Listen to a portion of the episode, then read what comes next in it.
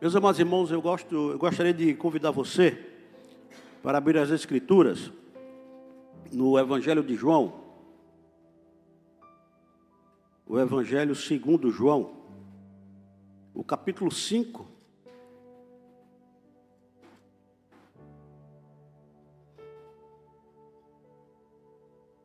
Por uma questão de contexto e a gente poder se situar no texto, eu vou ler dos versos 1 até o verso 14.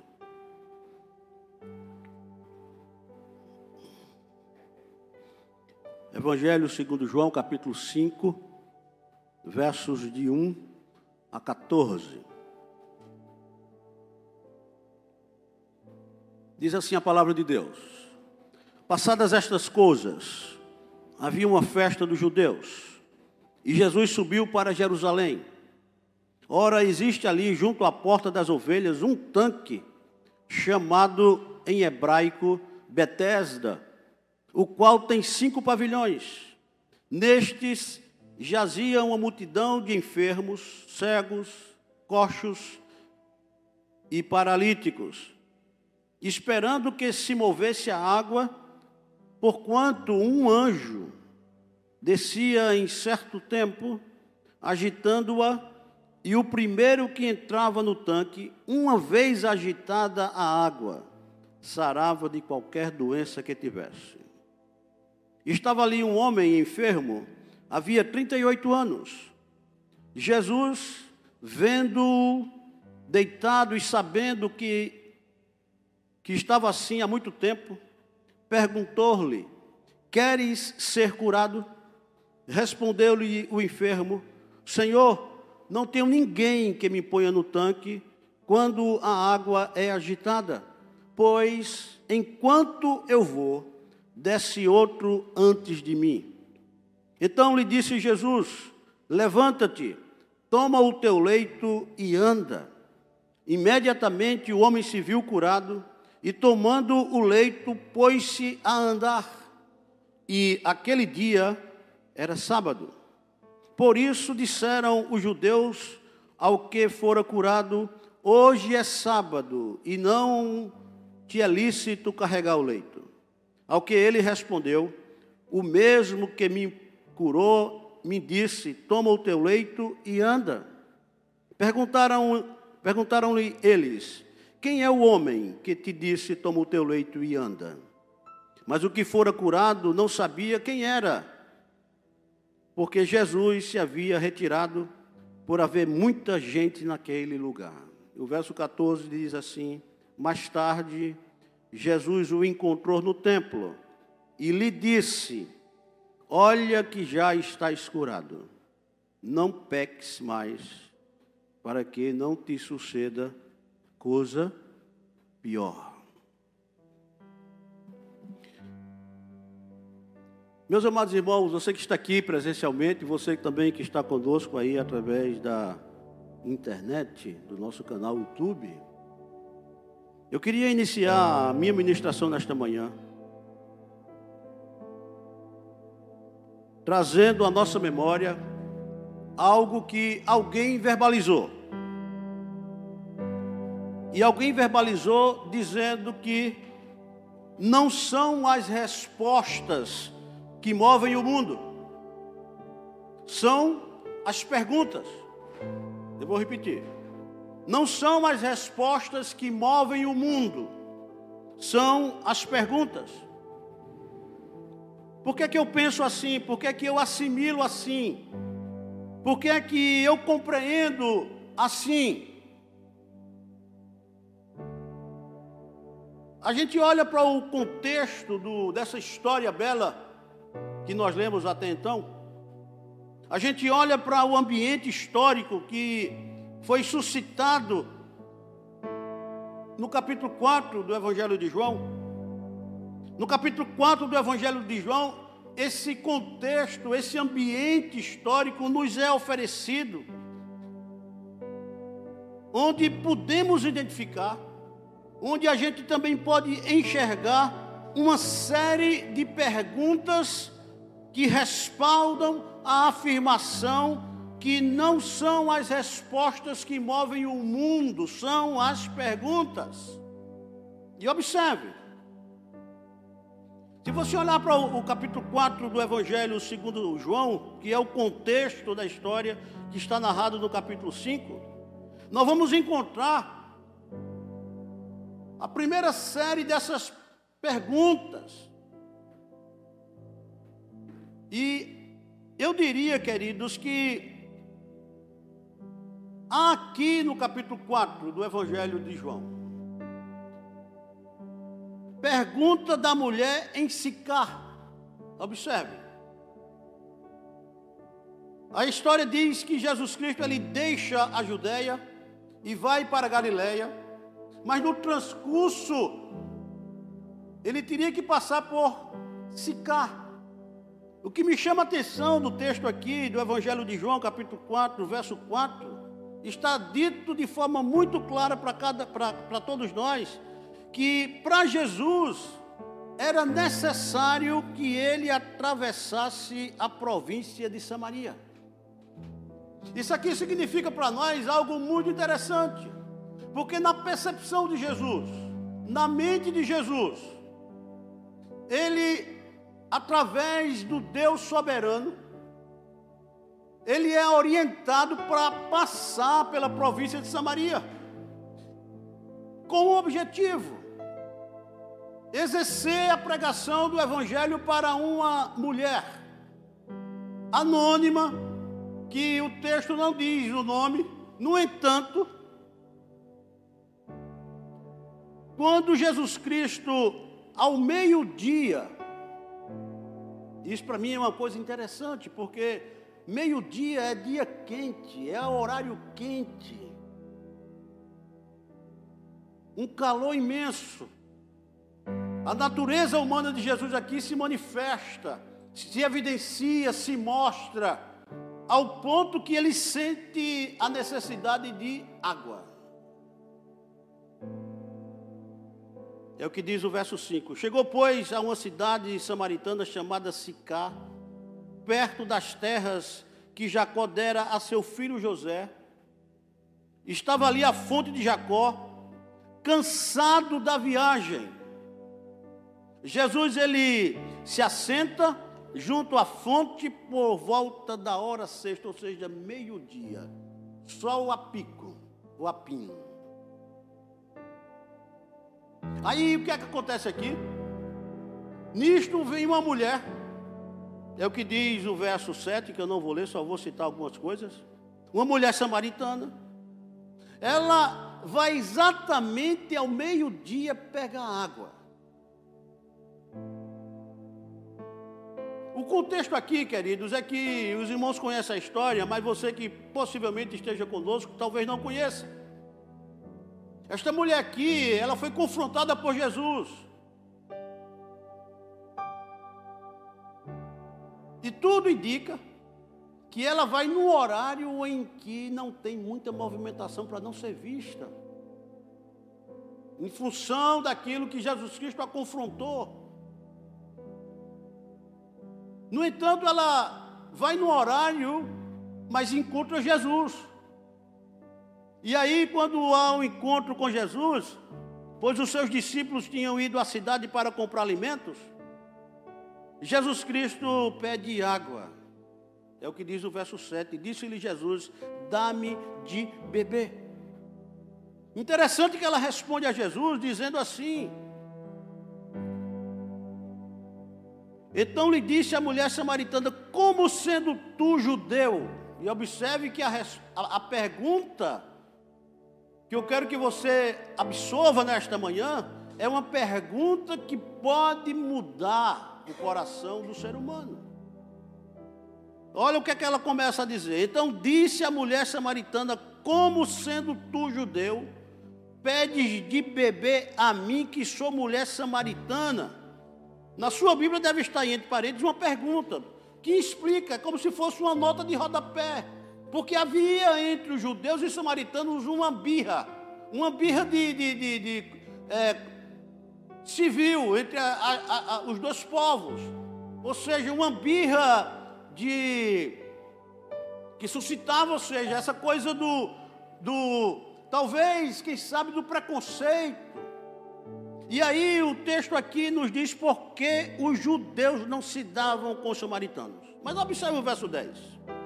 Replicou-lhe Jesus: Se conheceras o dom de Deus, e quem é o que te pede, dá-me de beber, tu lhe pedirias, e ele daria água viva.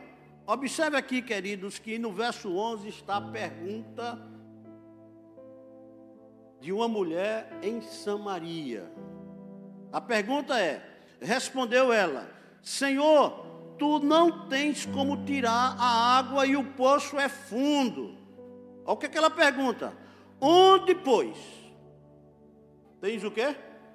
A água viva. Essa é a pergunta que a gente precisa colocar no coração. Não são as respostas que movem o mundo. São o quê? As perguntas. A gente vai para. No mesmo, no mesmo verso, é, no capítulo 4, a gente vai perceber, queridos, que há uma outra pergunta que eu quero destacar aqui como introdução a esta mensagem deste domingo de manhã. Ah, é, está no verso 43. Passados dois dias, aí Jesus Cristo ele mostra quem é água viva para aquela mulher, e há como que uma manifestação da graça de Deus. Jesus Cristo se demora dois dias no povoado de Sicar, muita gente crê em Jesus, inclusive a mulher transformada, e depois de dois dias, ele partiu para a Galileia. Ele vai para uma cidade chamada Caná da Galileia. E observe que nessa cidade há também uma pergunta interessante, poderosa, que pode ser aplicado ao nosso coração e quem sabe a realidade de, de qualquer um de nós e principalmente daqueles que estão a nos ouvir. Observe. Ele sai de Sicá depois de dois dias e parte para a Galileia. Observe aí, por favor, você está com a Bíblia aberta, o verso 46. Quando ele chega em Caná da Galileia, ele dirige-se de novo. Por que de novo? Porque em Caná da Galileia, os irmãos devem se lembrar que foi em Caná da Galileia que Jesus Cristo fez o primeiro sinal público do seu ministério, numa festa de casamento onde ele transformou água em vinho. É por isso que o texto diz que ele se dirige de novo a Caná da Galileia. E aqui diz: onde da água fizera vinho. E observe aqui o verso 46, a parte final. Ora, havia um oficial do rei, cujo filho estava doente em Cafarnaum, não é em Caná da Galileia. E aí, ou seja, esse oficial do rei ele ouve falar de Jesus, segundo o verso 47, que viera da Judeia para a Galileia, e ele sai do local que está e vai até o encontro de Jesus. Ou seja, ele sai de Cafarnaum e vai para Galileia, se encontra com Jesus e lhe pede um favor. Ele roga o favor de Deus, o favor de Jesus foi ter com ele e lhe rogou que descesse para curar seu filho que estava à morte. Observe, meus amados irmãos, que essa história é interessante, porque essa história vai desencadear a segunda pergunta poderosa que pode mudar o coração de qualquer ser humano.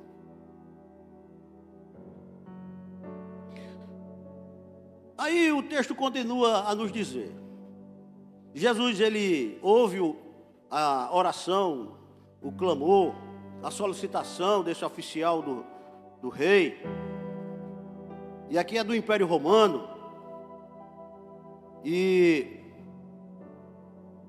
é um centurião gentil, detentor de autoridade e com todo o aparato do Império Romano.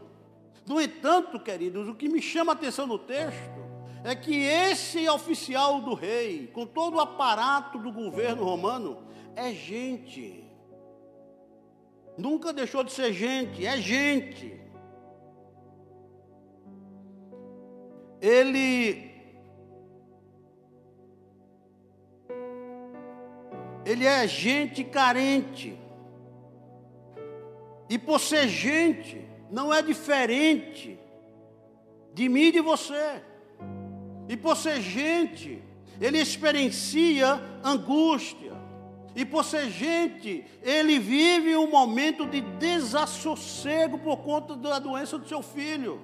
Ele é gente porque está, está com a alma abatida ou com abatimento na alma, com abatimento na mente, com abatimento no coração, com abatimento no espírito, diante da realidade da vida e da existência.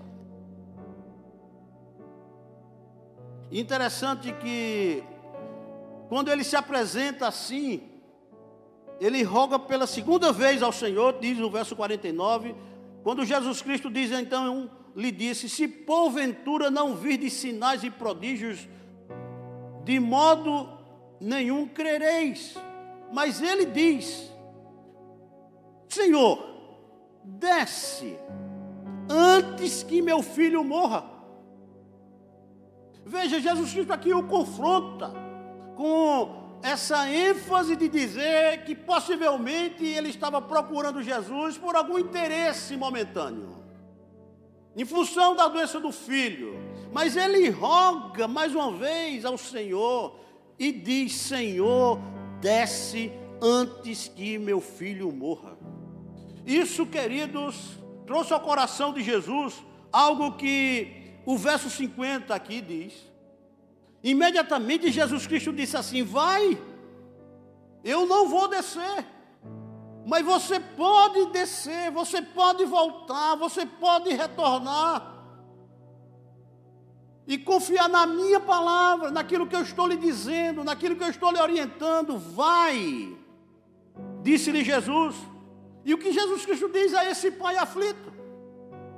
O que Jesus Cristo diz a esse pai que está em agonia, que está preocupado, que está desassossegado na alma em função da morte eminente do filho? Ele diz assim: Jesus, ó, vai, teu filho vive. E diz o verso 50 que o homem creu na palavra de Jesus e partiu. Ele volta para casa. Mas vai para casa com aquela perspectiva na mente e no coração, crendo na palavra do Senhor Jesus. E aí o que me chama a atenção, queridos, é exatamente aqui. Quando ele descia, já descia ele quando os seus servos lhe vieram ao encontro, anunciando-lhe que o seu filho vivia. A palavra de Jesus se cumpre. No entanto, olha o que diz o verso 52. É a pergunta, eu diria pergunta poderosa, pergunta carregada daquilo que Jesus Cristo falou ao coração desse pai aflito. Ele indaga. Então indagou deles, ou seja, dos seus servos, a que hora o seu filho se sentira melhor. Olha o que é que diz o verso 52, concluindo: Informaram ontem, a hora sétima, a febre o deixou. Sabe que hora é essa aqui no nosso, no nosso horário? 13 horas da tarde. Veja que indagação. Agora, há uma outra indagação aqui. Eu falei que era uma série, já mostrei a indagação em Sicá, a mulher que faz uma indagação, uma pergunta poderosa. Esse oficial do rei também faz uma pergunta poderosa e indaga e tem, ou seja, a compreensão daquilo que ele perguntou, o cumprimento da promessa de Deus, da palavra de Jesus ao coração, à mente daquele seu filho, restaurando e toda a sua casa creu em Jesus. Mas há uma terceira pergunta E é essa pergunta aqui que eu quero me deter mais um pouquinho. Qual é a pergunta? É a pergunta que Jesus Cristo faz. E faz ao paralítico, faz ao coxo. E Jesus Cristo pergunta, sabe onde? Em Jerusalém. Ele está em Jerusalém. A gente sai de uma pergunta de uma mulher anônima Diz-me onde é que eu posso encontrar a água viva. Onde é? A gente sai da pergunta de um oficial do rei do Império Romano, que indaga aos seus servos a que hora o milagre aconteceu, a cura aconteceu, a transformação do seu filho aconteceu. Mas o que tem que ficar no nosso coração, queridos, é a pergunta que Jesus Cristo faz. A pergunta que Jesus Cristo faz está exatamente aqui no verso 6 do capítulo 5. Jesus, vendo-o deitado e sabendo que estava assim há muito tempo, perguntou-lhe. Você pode ler comigo a pergunta de Jesus? Queres ser curado? Essa é a pergunta que eu quero que você compreenda com maior profundeza, com maior aprofundamento. O contexto nos traz, ou seja, uma pergunta de uma mulher que é comum, mas ao mesmo tempo se torna a pergunta que mudou a sua vida. A gente sai de um contexto de uma indagação de um oficial do rei, um pai aflito, em função do seu filho estar com febre, se fosse os nossos dias com Covid, quem sabe. E Jesus Cristo diz: Olha, vai, eu não vou descer, mas vai. Vai porque o teu filho já vive, está curado, tá? E ele indaga exatamente a hora da palavra de Jesus para confirmar a sua fé em Jesus. Mas eu quero que você entenda com maior aprofundamento é a pergunta de Jesus que ele faz hoje, para mim e para você, para todos nós.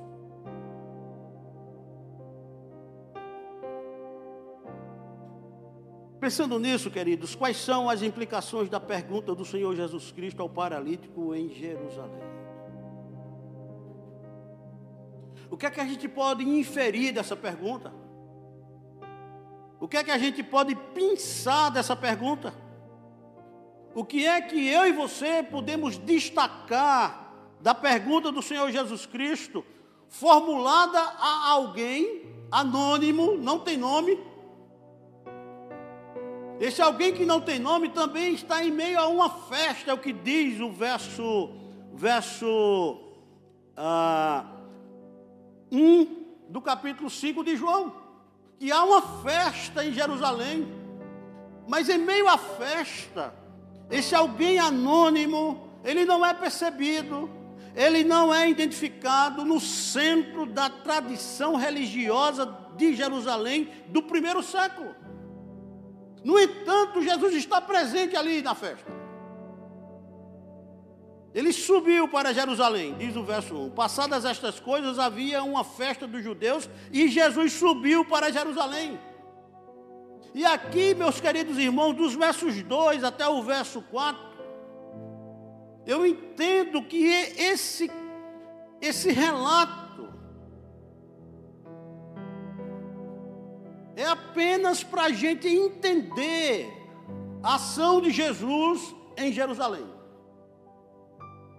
Porque isso aqui é uma história, é uma lenda, é algo que o texto sagrado traz para nos mostrar que isso aqui não tem nada a ver com aquilo que Jesus Cristo faz e fez aqui para esse coxo.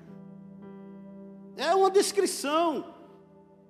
O verso 2 diz assim: Ora, existe ali, junto à porta das ovelhas, um tanque, chamado em hebraico Betesda, o qual tem cinco pavilhões. Nestes jazia uma multidão de enfermos, cegos, coxos e paralíticos. Onde é que está, ou seja, aqui a ênfase da lenda? Isso aqui pode ser uma história de ficção. Onde é que está a ênfase? Está justamente aqui, no verso 4, que está entre parênteses. Dizendo assim, esperando, ou seja, quem estava esperando? Os enfermos, os cegos, os coxos, os paralíticos, esperando que se movesse a água, porque um anjo, observe que isso aqui é interessante, a mulher faz a pergunta, mas ela faz a pergunta para Jesus, lá em Sicá, a mulher samaritana. O oficial do rei, ele identifica aquilo que ele rogou a quem? A Jesus.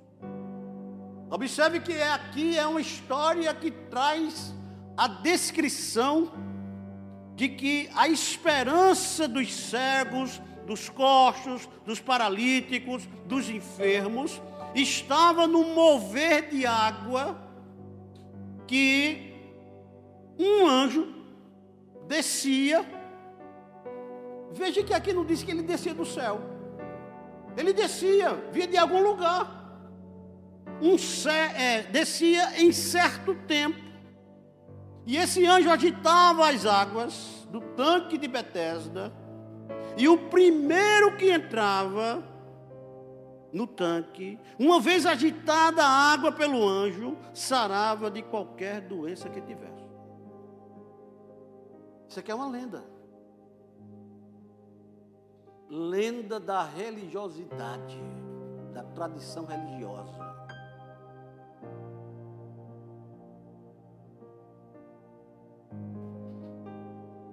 Aí observe, queridos, uma coisa interessante aqui.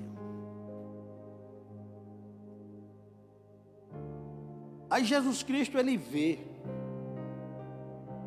ele identifica esse alguém anônimo. Diz o verso 5: Estava ali um homem enfermo, havia 38 anos.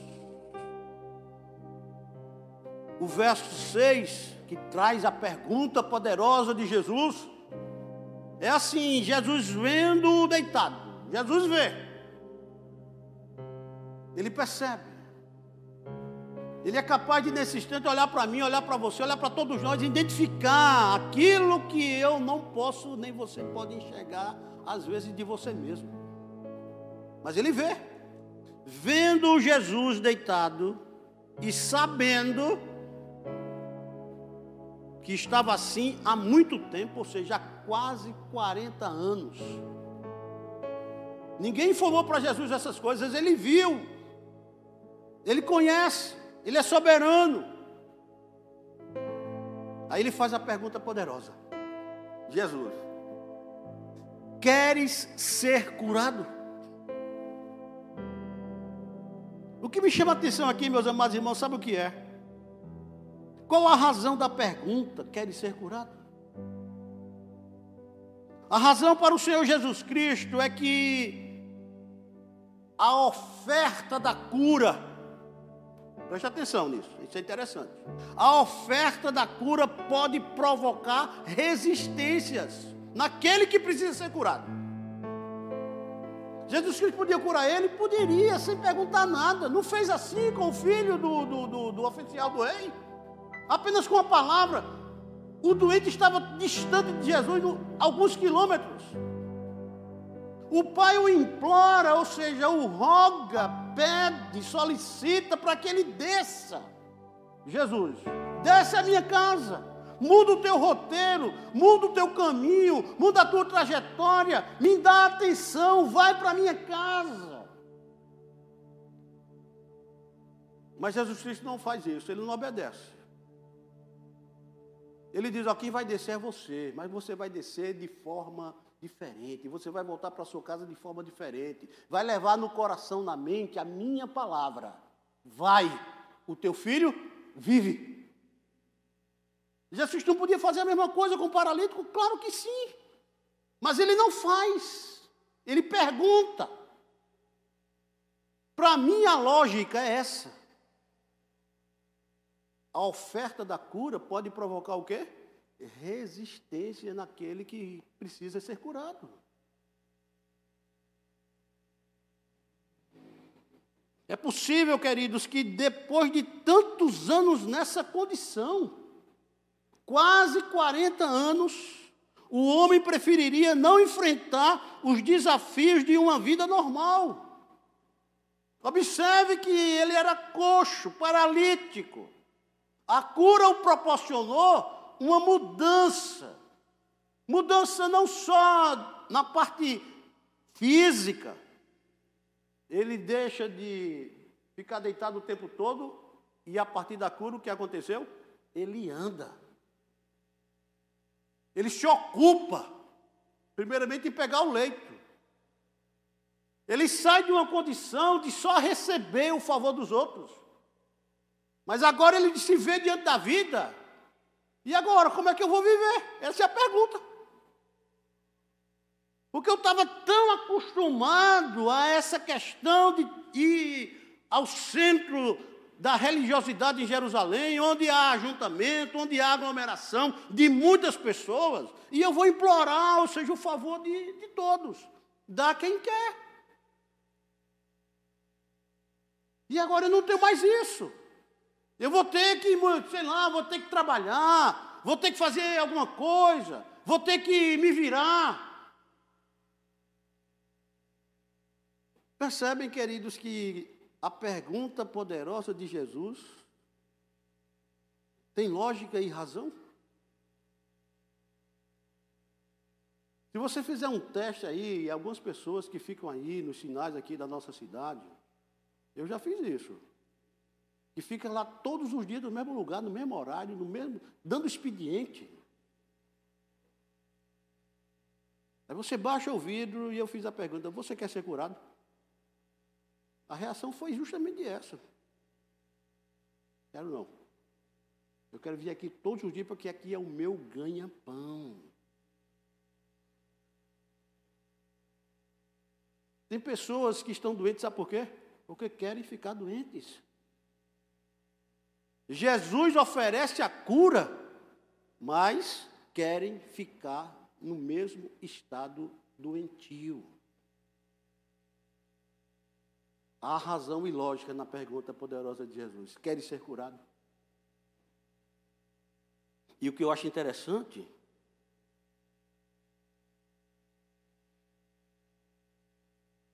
é o fato de que o desafio também de deixar a lógica existencial do tanque de Betesda. Betesda, meus amados irmãos, Significa, sabe o que no hebraico? Lugar de misericórdia. Mas que não exercia nenhuma misericórdia. Não tinha o poder de exercer misericórdia. Desafio de deixar a lógica existencial do tanque de Betesda. Desafio de deixar a lógica do aparato dos cinco pavilhões. Podia ser aqui, ou seja, tipo, vamos lá, exemplificar. Os arcos da Lapa, no Rio de Janeiro. Os arcos. Que é lugar de turista ver, é ponto turístico. É ponto da boemia noturna carioca.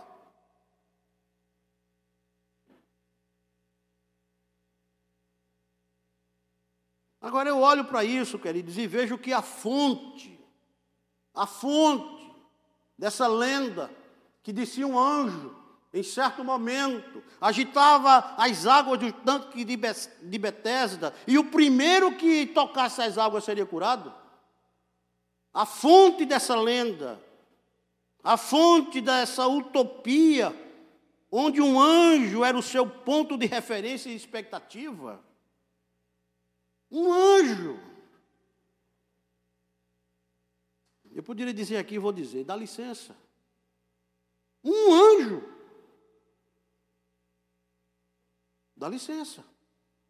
E o verso 4. É por isso que Jesus Cristo olha para ele e diz assim: Meu amigo, olha para mim.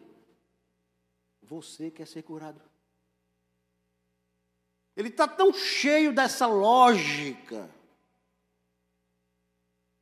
dessa utopia, essa lenda, que tem como ponto de referência um anjo que descia, que ele responde ao Senhor Jesus nessa lógica. Olha aí, o verso, o verso, o verso 8, aliás, 7. Jesus Cristo pergunta no verso 6: Queres ser curado? O que é que ele responde? Respondeu-lhe o enfermo. Ele diz: Senhor, não tenho ninguém que me ponha onde? No tanque. Ele responde dentro da lógica, da lenda, que o anjo, um anjo, dá licença.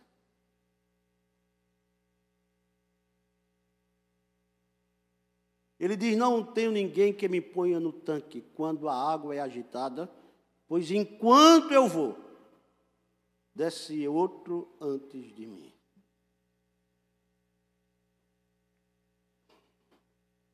Quais são as implicações, meus amados irmãos, da pergunta do Senhor Jesus Cristo?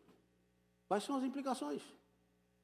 A primeira implicação da pergunta do Senhor Jesus, sabe qual é? Queres ou não queres? Você quer ou não quer? Sabe por quê? Porque o querer, meus amados irmãos, afirma nosso desejo. O querer afirma nossa ação. O querer afirma nossa consciência. O querer afirma nosso espírito de efetivar um autoexame de você mesmo. Jesus Cristo perguntou para o coxo: Queres ser curado? Qual é a lógica que ele responde? Ele responde com a lógica de que um anjo desce, agita as águas, e o primeiro é uma competição. Ele entra numa competição. E só leva desvantagem, porque ele não tem a habilidade que os outros tinham. A deficiência dele não era igual à deficiência dos outros, que corria, sei lá, pulava. Eram mais ágeis do que ele, sempre chegava ele atrasado. Porque o anjo tinha tempo para descer e também tempo para subir, não sei para onde.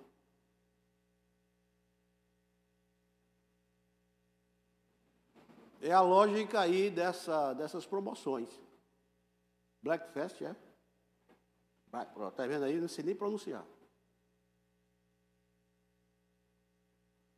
Ó, é, inicia aqui e termina tal hora. Aí, ó. Aí a competição. É a lógica. Então, a, a, a implicação, a primeira implicação da pergunta de Jesus é o querer. E o querer, ele nos chama, nos convida, nos convoca a um alto exame de nós mesmos. E sem olhar para o outro. Ainda tem isso. O Senhor Jesus Cristo pergunta a você e não ao outro. Portanto, queridos, o querer nos convida para que a gente se concentre em cada um de nós, não nos outros. E a resposta à pergunta que o Senhor Jesus Cristo elabora é também a você e não aos outros. Você quer ou não quer? Porque o querer nos convida ao exercício da aplicabilidade e implicação do saber o que queremos hoje de manhã com o Senhor Jesus Cristo. Porque Ele está aqui, louvado seja o seu nome. Ele está aqui. Ele está aí onde você está. Ele está em todo e qualquer lugar, em toda e qualquer geografia do planeta. A segunda implicação da pergunta do Senhor Jesus Cristo é o tu. Queres tu, implícito, ser curado? Observe que não é o, o outro, ou não são os outros. A pergunta é: queres tu ser curado? Há um tu implícito nessa pergunta poderosa de Jesus. Tu queres ser curado? E esse tu implícito, meus amados irmãos, configura aqui a razão, a lógica da pergunta formulada pelo Senhor Jesus Cristo em Jerusalém no primeiro século. Essa pergunta esboça que é a oferta da cura, da restauração, da transformação, da mudança no pensar, no falar, no agir, no andar, no caminhar, pode provocar resistências. É por isso que a gente tem que olhar para a pergunta e embutir nele, inserir na pergunta do texto esse tu implícito. Porque rebate na questão do querer. Tu queres ou não queres? Esse coxo aqui poderia responder de outra forma, não é não? Não, Senhor, eu vou esperar que uma outra oportunidade o anjo vai descer. Mas uh, o tu implícito, ou seja, Jesus Cristo dá ênfase a isso, a tal ponto que ele desconfigure da mente, ou seja, essa coisa da lenda, essa coisa do mito, essa coisa da utopia. Porque não leva a nada. Não leva a lugar algum.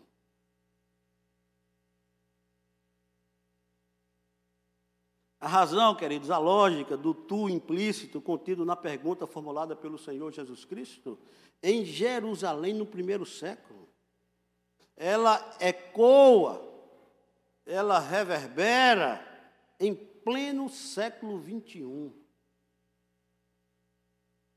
Que o milagre para a verdadeira vida, que a cura para a alma, que a cura para a mente, para o coração, para o espírito, a cura que a transformação pode fazer diferença eterna em você. Implica o desafio de deixar a lógica do aparato dos cinco pavilhões do tanque de Betesda. Lugar da misericórdia e que não exercia misericórdia. Exercia o quê? Competição.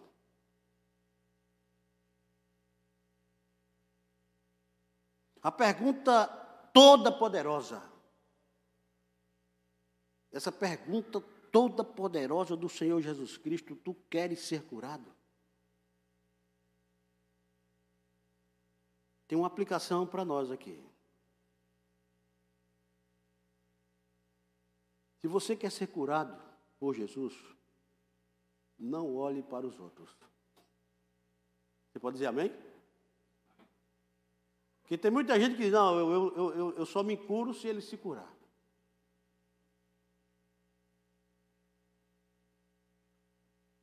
A pergunta de Jesus a você nesta manhã é essa: Tu queres ser curado?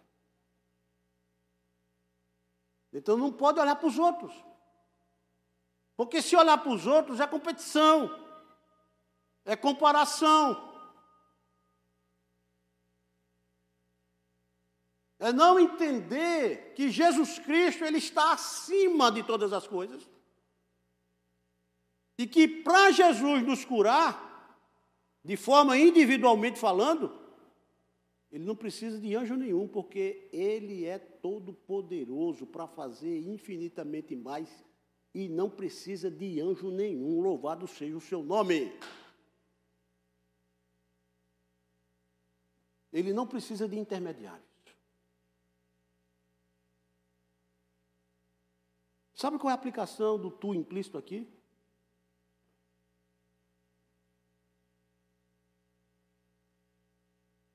Sair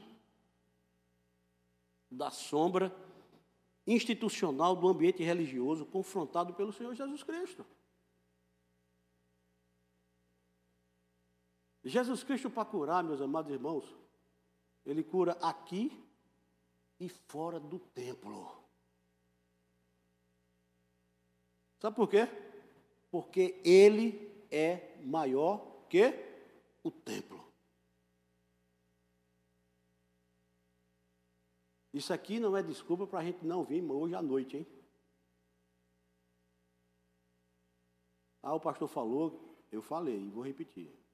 Jesus Cristo para curar não necessariamente ele só cura no templo. Ele pode curar fora do templo. Mas isso não nos dá o direito, nem tampouco a compreensão de que ah, eu não vou mais para o templo. Não, a gente tem que vir, porque Deus e Jesus está aqui também. Agora, os efeitos da sua bênção podem atingir a sua família que não está aqui. Você está percebendo? O efeito da bênção de Jesus que está aqui e é maior do que o templo. Pode, ó, ir fazer aí, ó, olha os painéis quantos nós temos aqui de oração. Efeitos fora do templo. É sair da sombra institucional do ambiente religioso confrontado pelo Senhor Jesus Cristo. E a terceira implicação do tu implícito para nós aqui é assumir de vez, consciente, querendo.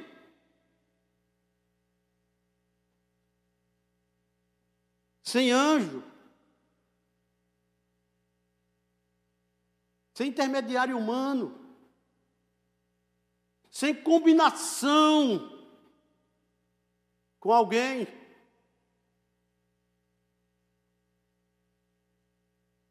Responder hoje, aqui, agora, onde você se encontra, como se encontra. A pergunta toda poderosa do Senhor Jesus Cristo. Tu queres ser curado?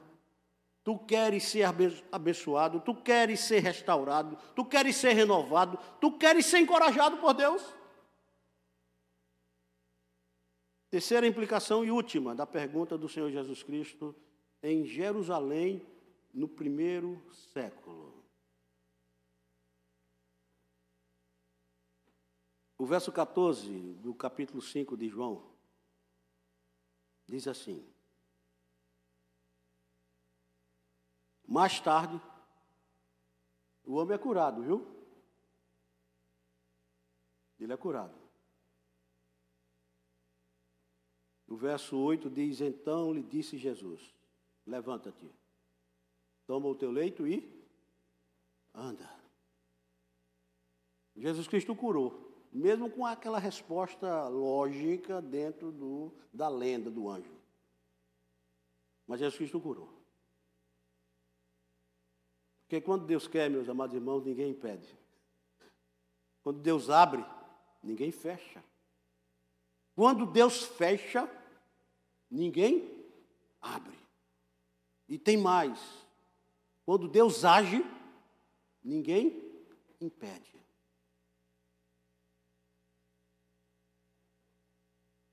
Aí, o verso 14 diz: Mais tarde, Jesus Cristo o encontra. E encontra onde? Hein? No templo. No templo em que pese os efeitos da da pergunta poderosa de Jesus ultrapassar o templo, mas ele sempre nos convida a estar no templo. Jesus o encontra no templo. E é no templo que Jesus dá uma orientação para ele, que é a terceira implicação da pergunta poderosa de Jesus. Olha que já está escurado. Não peques mais, para que não te suceda o quê? Coisa pior. Alguns interpretam esse versículo da seguinte forma: achando que a doença do coxo foi por causa do pecado. E não é.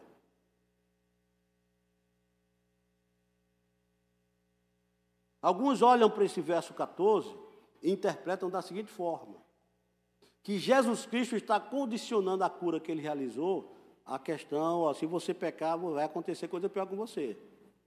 Você era coxo, então vai acontecer coisa pior. Também não é essa a interpretação. Não é. Não é mesmo.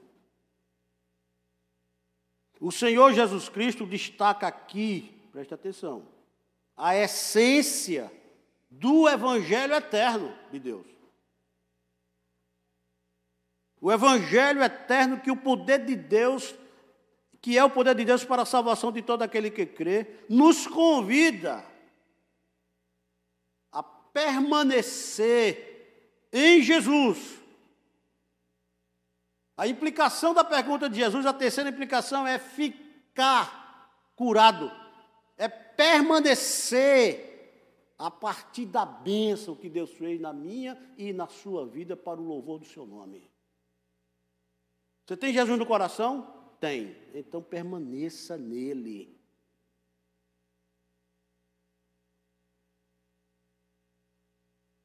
Eu acho interessante as Escrituras porque há links, conexões que nos elucidam aquilo que o Evangelho eterno de Deus quer nos falar. Quem crê em mim, diz Jesus, como diz a Escritura, o que é que acontece? Do seu interior fluirão rios de água viva. A água viva que descedentou a sede daquela mulher samaritana. Onde, pois, tens a água viva? Jesus Cristo aqui disse assim para ela: Eu sou a água viva. Aí ela diz assim: Mas, mas Senhor, como é que você vai tirar? O poço é fundo, é profundo 31 metros de, de profundidade. Jesus diz assim: Olha, quem beber dessa água aí, desse poço aí que é profundo, tornará a ter o quê? Sede. Mas quem beber da água que eu lhe der, nunca jamais será o quê? Sede. Porque eu sou a água viva. E quem tem Jesus, no seu interior fluirão rios de água viva, louvado seja o nome do Senhor. É o ficar curado é permanecer nele, é crer nele sempre. O Evangelho eterno também, a partir desse verso 14 do capítulo 5 do Evangelho de João, nos convida a andarmos em novidade de vida, a partir de Jesus. Uma vez que se alguém está em Cristo, diz a Escritura, é nova criatura. As coisas antigas já passaram e eis que se fizeram novas por intermédio do nosso Senhor Jesus Cristo. O ficar curado significa que o Evangelho eterno nos convida a uma palavra que eu amo, a semearmos, não para a carne, não para o pecado, mas o que semeia para o Espírito do Espírito colherá vida eterna, louvado seja o nome do Senhor. Não estou percebendo? Essa questão de Jesus dizer, olha, não peques mais para que não te suceda coisa pior. Ele está dizendo, permaneça naquilo que você creu. E semeie não para a carne, não para o pecado, mas semei através do Espírito Santo e você vai colher vida eterna. Ontem eu e o reverendo Fábio participamos da 23 reunião extraordinária do Presbitério de Alagoas. E ontem no encerramento, mais de 19 horas, da noite ontem.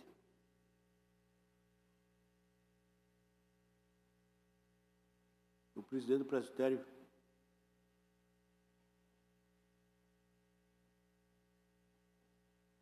ele foi agradecer à, igreja presbiteriana da Serraria, que nos recepcionou.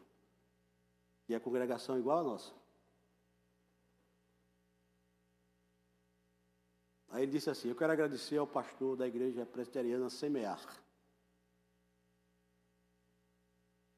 Aí eu olhei para ele e disse assim: Obrigado pela propaganda. Aí disse: Não, me confundi. Eu disse, mas valeu.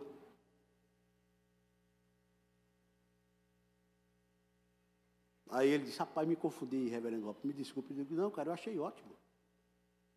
Eu achei ótimo. Eu prefiro semear do que serrar. Eu prefiro semear.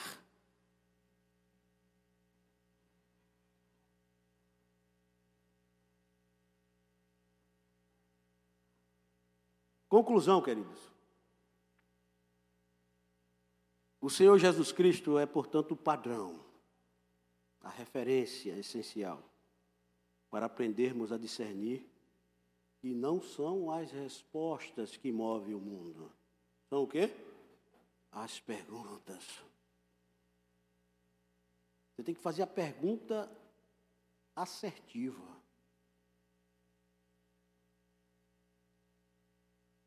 Porque há tanta pergunta óbvia, boba, sem sentido. Jesus Cristo nos ensina que a gente precisa, ó, fazer a pergunta correta, assertiva, bem elaborada, densa.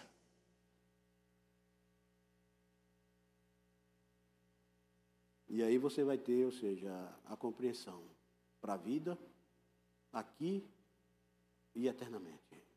Queres ser curado? A pergunta toda poderosa do Senhor Jesus Cristo é capaz de causar em cada um de nós. Eu acho isso aqui lindo, o surgimento de um conhecimento novo. Imagina o coxo. Quando ele se levanta imediatamente, é o que diz aí o texto do capítulo 5 de João. Imediatamente ele se levanta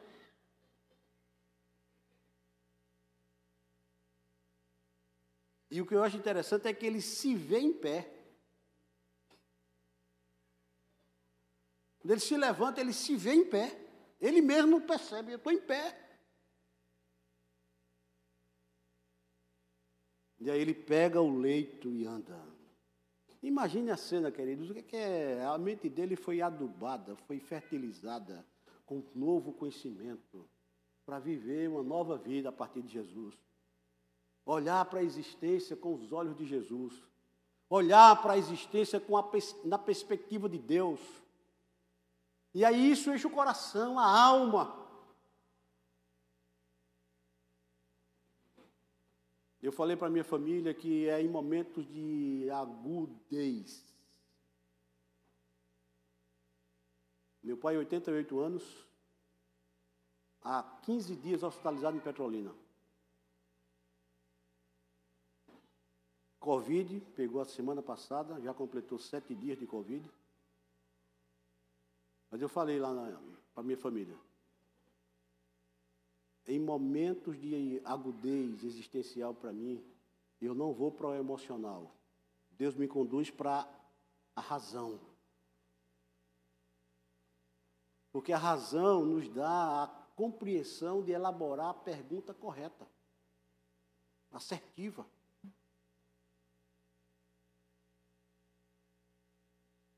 A razão nos dá lucidez em momentos de angústia, em momentos da dúvida, em momentos do questionamento, em momentos da agonia. A razão. A razão nos proporciona o momento ou pavimenta a gente poder pensar de forma diferente. A emoção não. A emoção no, no, nos lança na questão de, de sermos, de sermos assim, demonstrar no, o nosso desespero. A nossa ansiedade aumenta. Aí você começa, eu não, graças a Deus. Razão. Você orar ao Senhor e Deus falar com você no sentido de adubar a sua mente, não confie em mim. A emoção não, a emoção é... começa o choro, começa a questão de, às vezes, apontar o dedo para o outro e dizer: não, você está errado, você. Não, eu estou na razão.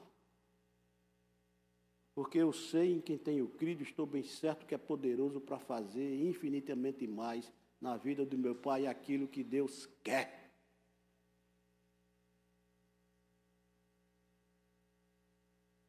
É essa pergunta, queridos, poderosa de Jesus, que nos capacita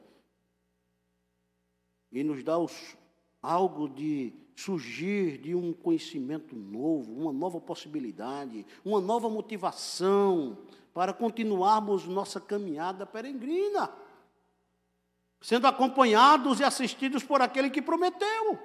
Eis que estou convosco todos os dias, diz o Senhor Jesus Cristo, até a consumação do século.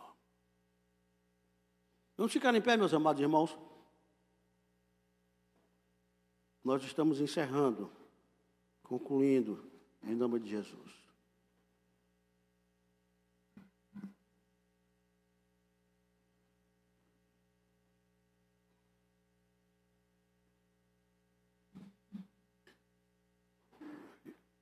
Eu não sei aquilo que você quer pedir para Deus hoje de manhã, ou para Jesus.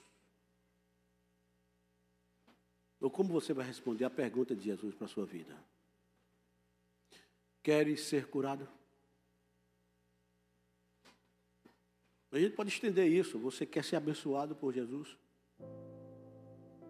Você quer ser restaurado por Jesus? Você que está aqui conosco na internet, você quer ser renovado por Jesus? Você quer ser transformado por Jesus? Você quer ter de Deus nesta manhã? A manifestação da sua graça, do seu poder sobre você? Tem que responder essa pergunta de Jesus com muita eh, verdade, com muita essencialidade, com muita resolução. Queres tu ser curado? Tem que abrir mão, às vezes, daquilo que muitas vezes nos impede de conscientemente olhar para o Senhor e dizer: Senhor, eu quero ser curado. Agora, não olhe para os outros, olhe para você. Interessante, quando a gente olha para si, a gente identifica em nós mesmos, cada um de pé si, onde é que eu preciso mudar. E a motivação para mudar não é em função do outro, é em função daquilo que Deus está falando a você nesta manhã.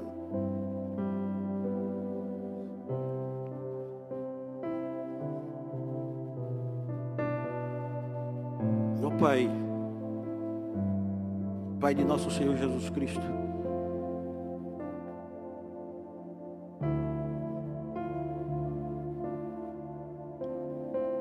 inclino diante de Ti nesta manhã juntamente com meus irmãos e irmãs, presencialmente aqui, no templo da Igreja Presbiteriana em Maceió, aqui no bairro da Pajussara, 310, na certeza de que o Senhor está aqui.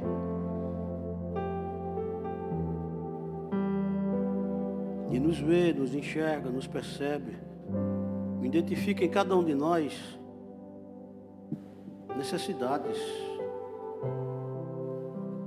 enfermidades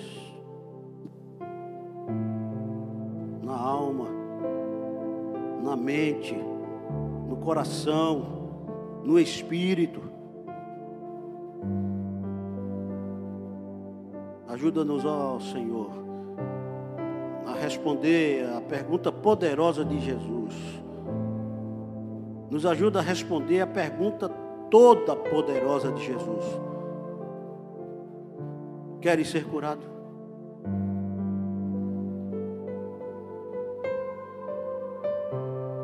E que a bênção do milagre, da restauração, da transformação, da mudança, a essência que dá sentido à vida, nos alcance aqui mas que também tem o mesmo efeito a tantos quanto estão fora do templo da Igreja Preteriana Semear nesta manhã e se localizam em qualquer geografia desse planeta. Em qualquer lugar deste país, em qualquer capital do nosso Brasil. E eu quero, em nome de Jesus, que tu possas inserir ó Senhor, a tua visitação através do teu Espírito Santo à vida do meu pai, lá em Petrolina, Pernambuco. Mais uma vez, que tu possas, ó Senhor, abençoá-lo e curá-lo em nome de Jesus.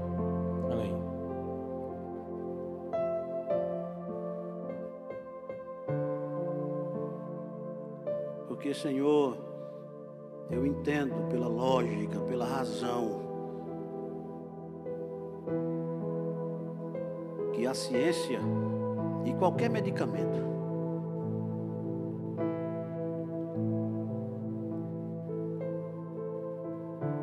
são servas do Senhor Jesus. Faz a, a vontade de Deus. Produz o efeito que tu ordenas.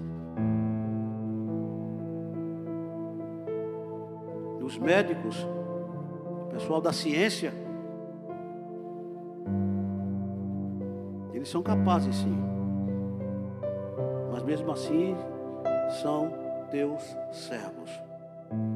Estão submissos àquele que pode todas as coisas. São úteis? Sim. São capazes? Sim. Necessitamos deles? Sim.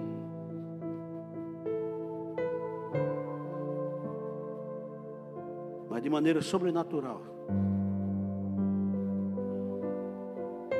Isso não nos dá o direito, nem tampouco a prerrogativa de abrir mão daquele que pode todas as coisas. Louvado seja o teu nome. Ajuda-nos, ó Senhor, na nossa caminhada, na nossa vivência.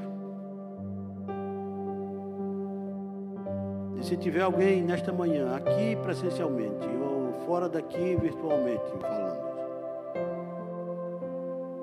e precisa da manifestação do teu querer, da tua graça, graça que possa curar, salvar, transformar, renovar, mudar vidas que tu possas dispensar nesta manhã de maneira poderosa essas coisas, Senhor, que somente tu podes fazer. E a ti daremos a honra, o louvor e a glória, no nome de Jesus. Amém. Quer cantar? Cantar uma canção, queridos. Logo depois.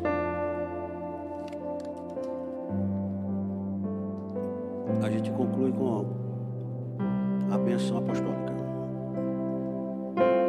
Sonda-me, Senhor, e me conhece.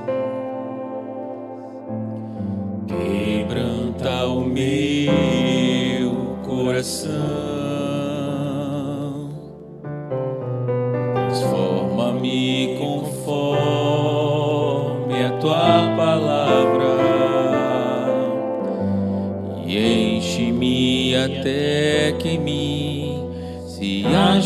Só a ti.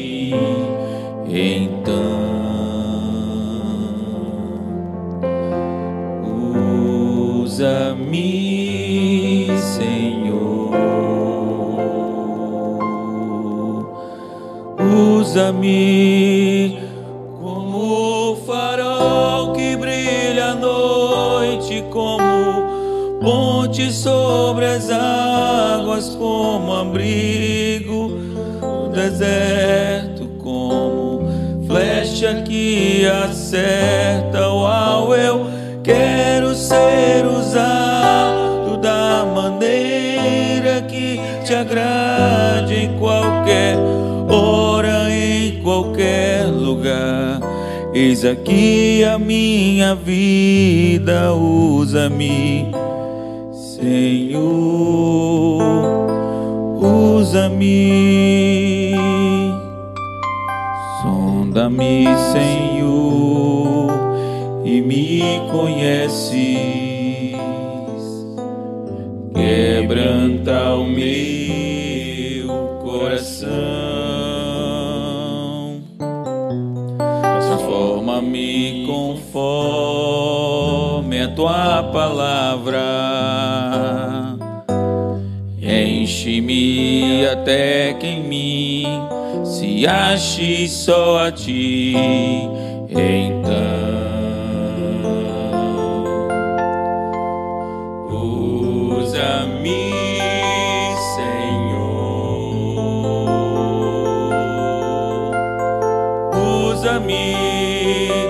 Como o farol que brilha à noite, como ponte sobre as águas, como abrigo no deserto, como flecha que acerta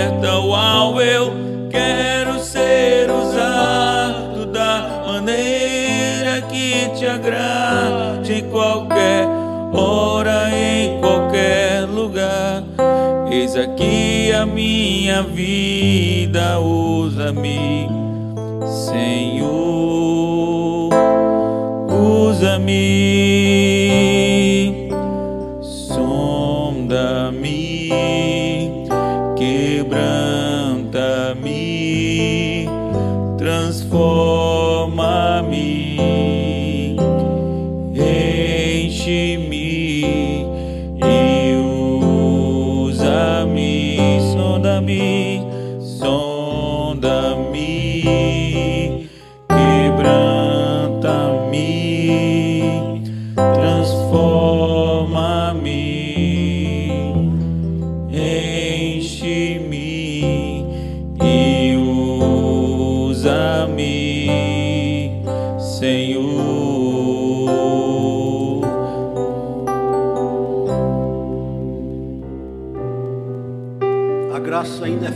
Jesus, o amor de Deus, o nosso eterno Pai, a comunhão e as consolações do Espírito Santo de Deus, repouse sobre cada um de nós nesta manhã, com extensão a todo o povo do Senhor, desde agora e para todo sempre.